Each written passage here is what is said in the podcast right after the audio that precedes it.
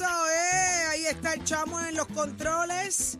Y ya está lista Carla Cristina en Nación Z para dejarnos saber qué está pasando en Puerto Rico y el mundo. Adelante, Carla, buen día. Gracias, Saudi. Buenos días para ti, para Jorge, para Eddie y todas las personas que nos sintonizan en los titulares. En el último día de aprobación de medidas, el Senado aprobó una resolución que detiene cualquier negociación de la Administración de Seguros de Salud que vaya dirigida a incorporar a las grandes cadenas a la red de proveedores de beneficios de farmacias bajo el Plan Vital. También el Senado avaló una resolución que ordena a todas las agencias del gobierno a que implementen en su plan de clasificación de puestos y de retribución un salario mínimo para los servidores públicos que no sea menos que el salario mínimo del sector privado. Otra pieza legislativa avalada ordena al Departamento de Educación cumplir con los protocolos de monitoreo de estudiantes desertores para evaluar las causas. Además, se aprobó una resolución que busca asignar al Fondo de Asistencia de Emergencia Municipal 78 millones de dólares que serán distribuidos de manera equitativa entre los municipios para financiar la fase inicial de la respuesta gubernamental ante el paso del huracán Fiona.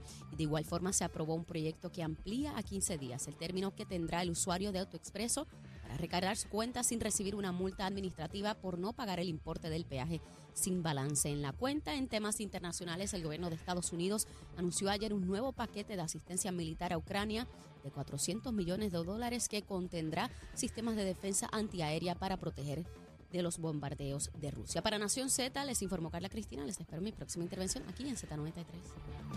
Noticias, controversias y análisis. Porque la fiscalización y el análisis de lo que ocurre en y fuera de Puerto Rico comienza aquí, en Nación Z. Nación Z por, por Z93. Continuamos en Nación Z por Z93. Eh, eh, Jorge, eh, ahí tenemos en, en línea eh, algo bien interesante por pasar, por ocurrir, y es que hay un tema pendiente. Supuestamente salen los alcaldes a salvar el PPD. Eh, ¿A qué se refieren con esto de que tienen que salir los alcaldes a salvarlo? Digo, Hubo- tienen la fuerza y el poder para hacerlo, pero ¿cómo lo harían? Hubo una reunión eh, en la Asociación de Alcaldes, según me he enterado, en días eh, recientes, donde parece que hubo fuegos artificiales allí. Fue ¿Pero una reunión bastante calientita. ¿En serio? eh, y se dijeron unas cuantas cositas allí, los alcaldes de un lado y de otro, Entre alcaldes. entre alcaldes populares. Parece que se sacaron los trapitos puerta o tres cerrada. allí, a puerta cerrada, así que sé que fue caliente la reunioncita. Y al fin y al cabo de esa reunión sale una, el 10 de noviembre precisamente, divulgan un grupo de alcaldes de la asociación consenso sobre reunión Ayer. sobre reglamento, ¿verdad? Esto es lo que divulgan ayer, este documento. Creo que la reunión fue eh, entonces antier. Eh, que se apruebe el reglamento presentado por, lo- por el Comité de Reglamento el 7 de septiembre del 2022, enmiendas originales. Significa eso que dejarían fuera todas las enmiendas que han creado controversia y que dejen el reglamento tal como se aprobó originalmente, que fue el trabajo que hizo el presidente de la Asociación de Alcaldes como presidente de dicho comité de reglamento, eh, Javier Hernández, ¿verdad? Luis Javier Hernández. Que la votación para el presidente del PPD sea para un mes, el mes de mayo del 2023, y que esa fecha se escoja el presidente y posteriormente el presidente trabaje en la elección de la Junta de Gobierno. Esto significa que el trabajo de mayo, de perdón, de febrero, no se llevaría a cabo, hubiese una elección para el 2023 en mayo para escoger un presidente y que ese presidente determine la fecha de escoger la nueva Junta de Gobierno. Y por último, que en tanto la Junta de Gobierno como su presidente actual, José Luis Dalmau Santiago, permanezca en la posición hasta que se celebre la elección de la Junta, que esto es para entonces mayo. Sí, ¿verdad? Y esto lo están firmando Luis Javier Hernández, alcalde de Villalba, el alcalde de Vega Baja, el alcalde de Yabucoa, el alcalde de Aguadilla, Coamo, Maricao, Naguabo, Luquillo, Comerío, Isabela, Barceloneta, Aguada, Guánica, Guayama, Río Grande y Santa Isabel. Son los alcaldes del Partido Popular que firman este O sea, acuerdo que aparentemente pusieron son los en que están orden. allí.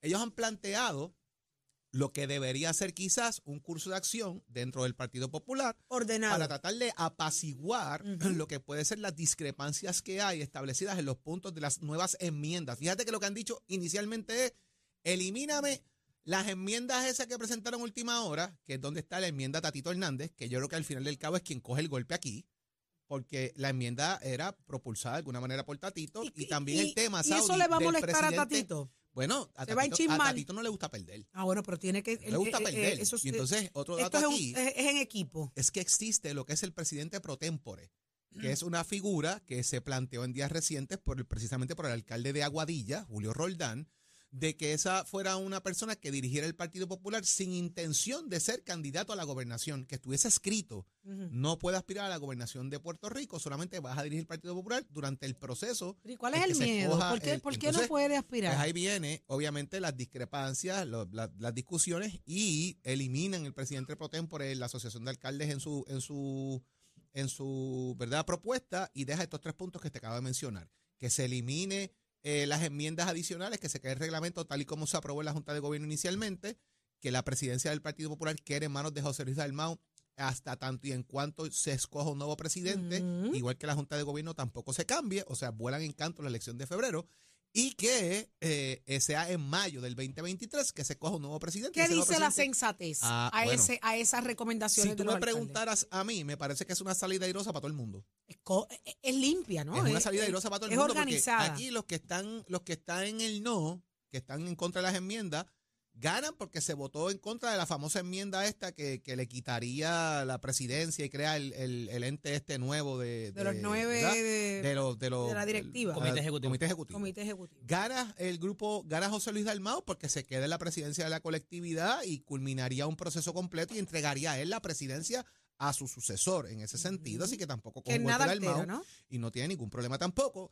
Quien pierde aquí, vuelvo y repito, al fin y al cabo, de mi punto de vista, sigue siendo Rafael Tatito Hernández, porque su enmienda y la que él ha peleado aquí, que le preguntamos aquí, que lleva, señores, lleva tiempo diciendo que hay que Ok, separar la ¿por qué presidencia del Partido Popular de eso. ¿Por Bueno, qué él insiste? él ¿Qué es lo que él ha visto? ¿Qué es lo que ha ocurrido? ¿Qué él insiste en que esto tiene que pasar? Bueno, él habló aquí el tema precisamente. Que se ha quedado culpa- solo en el culpa- planteamiento. le echó la culpa a Charlie Delgado, que eso fue lo que promoció, promulgó su decisión en temas, ¿verdad? Yo creo que es un asunto de que Charlie apoyó a uno y a otro para la presidencia de la Cámara y esa cosa interna, pero más allá de eso, eh, me parece que está, el golpe aquí, si esto se aprueba así, viene siendo un golpe patatito, de mi punto de vista. bueno, si él lo ve como un golpe, si él lo ve como un golpe, pero cuando usted está habla- bueno, la empezando por la en la democracia, política usted coge golpes todos los días. pues, pero si- si- si- si vamos a hablar de democracia, o sea, no es lo que usted quiere imponer, No, es lo que la mayoría esta diga. Es una idea que ellos han planteado ahora que tiene que acogerse en la Asamblea de Programa y Reglamento. ¿Y qué tú crees que va a pasar? Ah, bueno, a los alcaldes son los que van a mover sus delegados. Los delegados no llegan solitos Ujú. allí. Los mueven los alcaldes. Ahora, una cosa bien importante.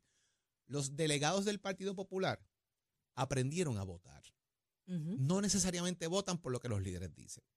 Y los recuerdo porque, señores, eh, Alejandro García Padilla, y lo digo con toda interés porque yo estaba allí, pidió un voto a favor de Claribel para ser senadora, para ser representante a la Cámara en una renuncia que se dio en, en la legislatura del país y los delegados fueron y votaron por Manuel Natal.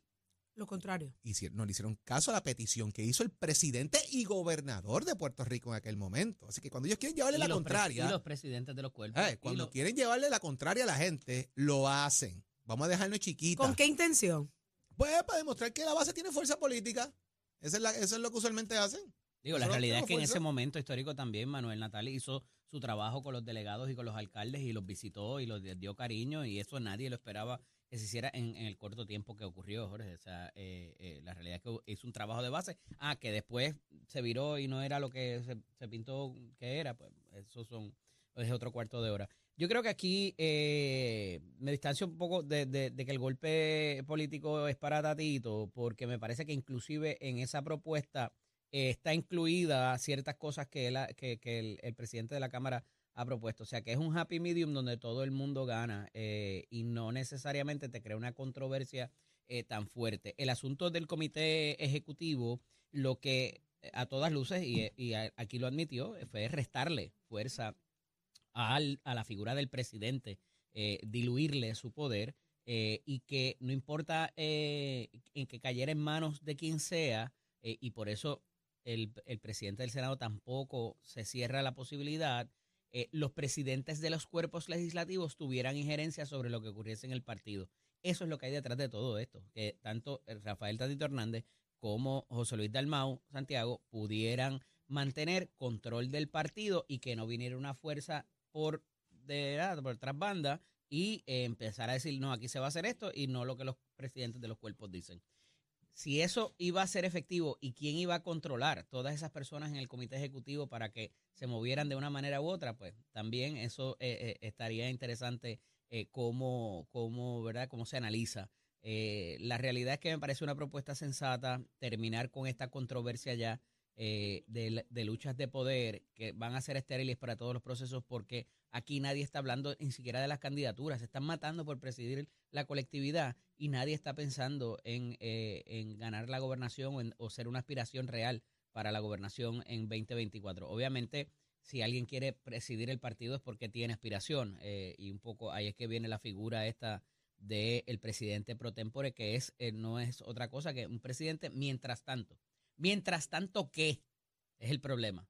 Mientras tanto, ¿qué? O sea, ¿cuál es ese término de mientras tanto? ¿Va a ser eh, hasta el día de, la- de las elecciones? ¿Va a ser hasta eh, que se radiquen las candidaturas en diciembre 31? Entonces, esas son cosas que hay que explicarlas más allá de decir, ah, pues vamos a poner ahí a alguien mientras tanto.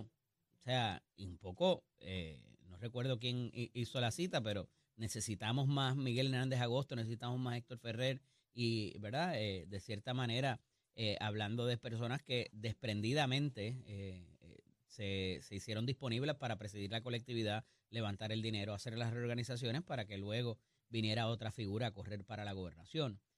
Y entonces queda vigente todo, todo ese, toda esa discusión. Digo, aquí un punto bien importante, y es que la sensatez está sobre la mesa porque los alcaldes nuevamente llaman a la cordura para acabar con la discusión.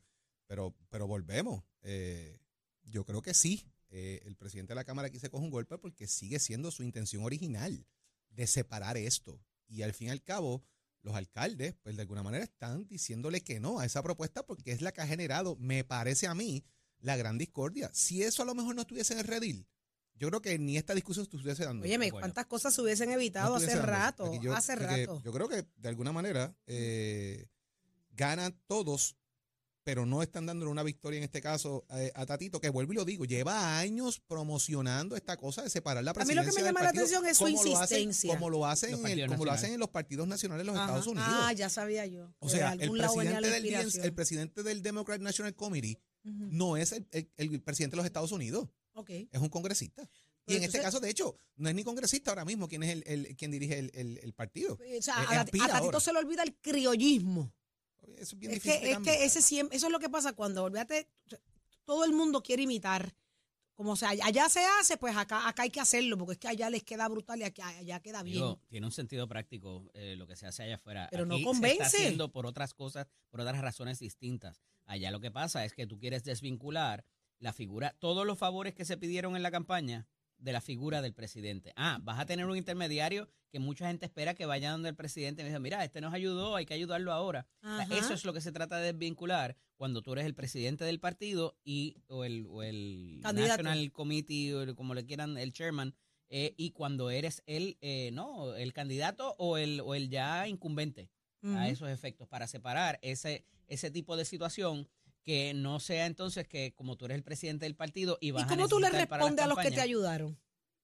A través de un intermediario. Mm, está muy Fíjate bien. que cuando gana eh, Alejandro García Padilla, mucha gente esperaba que fuera Víctor Suárez o que fuera alguna de las personas que participaron en campaña y viene la figura por, por el lado de Ingrid Vila, que no Eso- necesariamente estuvo en la campaña, pero fue, dentro de todo, fue una, una movida para ese propósito, para que no hubiera ya compromisos o favores o, o- Ah. o identificados, gente identificada que dijera, ah, pues mira, porque como eh, ayudaron en campaña, pues ahora... Y entonces al traer esa figura servía, servía como un filtro. Siempre había Esa era otro la intención. pero obviamente tienes ese gatekeeper ahí que al final del día es lo que el, la- la- el- el trabajo del chief of staff, ¿verdad? Eh, de que eh, no permita eh, apariencias, inclusive hasta la apariencia Ahí llegaste. propio. Apariencias, porque de alguna forma o de otra le van a terminar compensando al que ayudó. O sea, eso son apariencias. Pasa que el gatekeeper tampoco puede tener el gobierno. ¿verdad? O sea, el gatekeeper tiene que poner la información a fluir, tiene que dejar que las cosas pasen. No estoy diciendo que aquí están favoreciendo o no a las personas. Es que si tú eres un gatekeeper, filtra y pon las cosas a correr. Porque el gobierno no se puede detener. Correcto. Y eso es un problema, porque con todo interés, y lo digo sin que me caiga por dentro, Ingrid Vila no fue un gatekeeper. Ingrid Vila lo que hizo fue cerrar la puerta. Ese fue el O cuco. sea, y de- detuvo muchas cosas que pudiesen haber pasado en el gobierno, porque Ajá. ella las veía de una forma u otra, o el flujo de información no llegaba donde se supone que llegara, A la que era vista oído del está. gobernador. ¿Dónde está ahora? Y le hizo el trabajo tan fácil al secretario del partido en ese ¿Dónde momento. está Ingrid No, Vila ahora? ¿A dónde va Ingrid Vila ahora? Espectacular con. Ah, Dicen que a correr para la gobernación. No sé, ella negó ¿No que me fue- quieren ella, contestar ella negó, esa? ella negó que fuera, ella negó por el Ah. momento que fuera a aspirar a una posición por el movimiento Victoria Ciudadana. Veremos a ver, porque ya se rumora por ahí que Carmen Yulín Cruz viene para Puerto Rico de nuevo, que está preparando su regreso a Puerto Rico Amenazó. y todas esas cosas, así que vamos a ver. amenazó. ¡No me dejes Vamos a ver. Amenazó a ese nivel de que viene. Yo no sé si eso es una amenaza o qué. Viene a caminar sobre las aguas.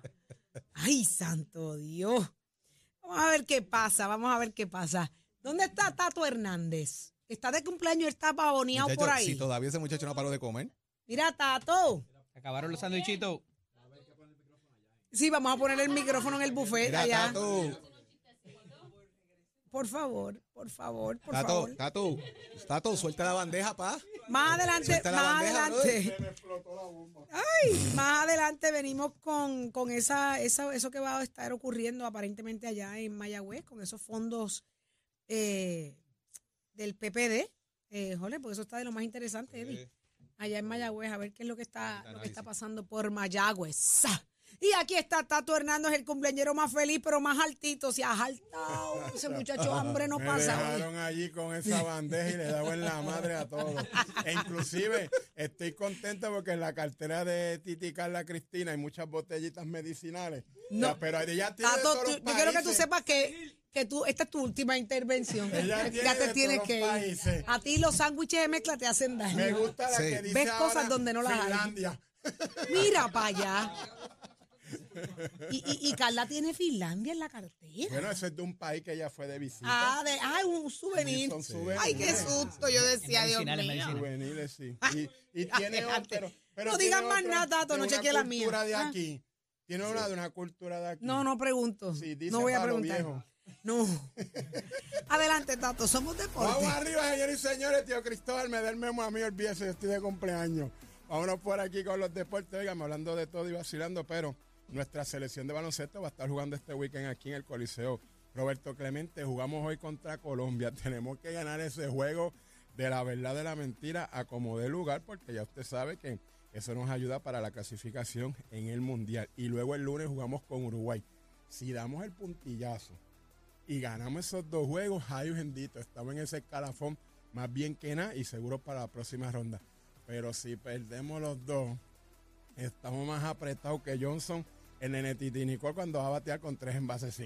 Así que vamos a ver qué pasa con esto y echarle la bendición a nuestra selección, porque la verdad que tenemos dos jueguitos ahí que están bárbaros, como dicen los vecinos míos. Y usted se entera de todo este acontecer deportivo con la auspicio de Mestre que ya para el 15 empieza la mat- la- ya está la matrícula, empezamos las clases, pero siempre le damos la oportunidad, 787-238-9494, ese numerito de mal para que se comunique con nosotros. ¿Le gusta la jalatería y pintura? Dese una vueltita por nuestros recintos de Mestre Escuelas. Chamo, give it up, my friend.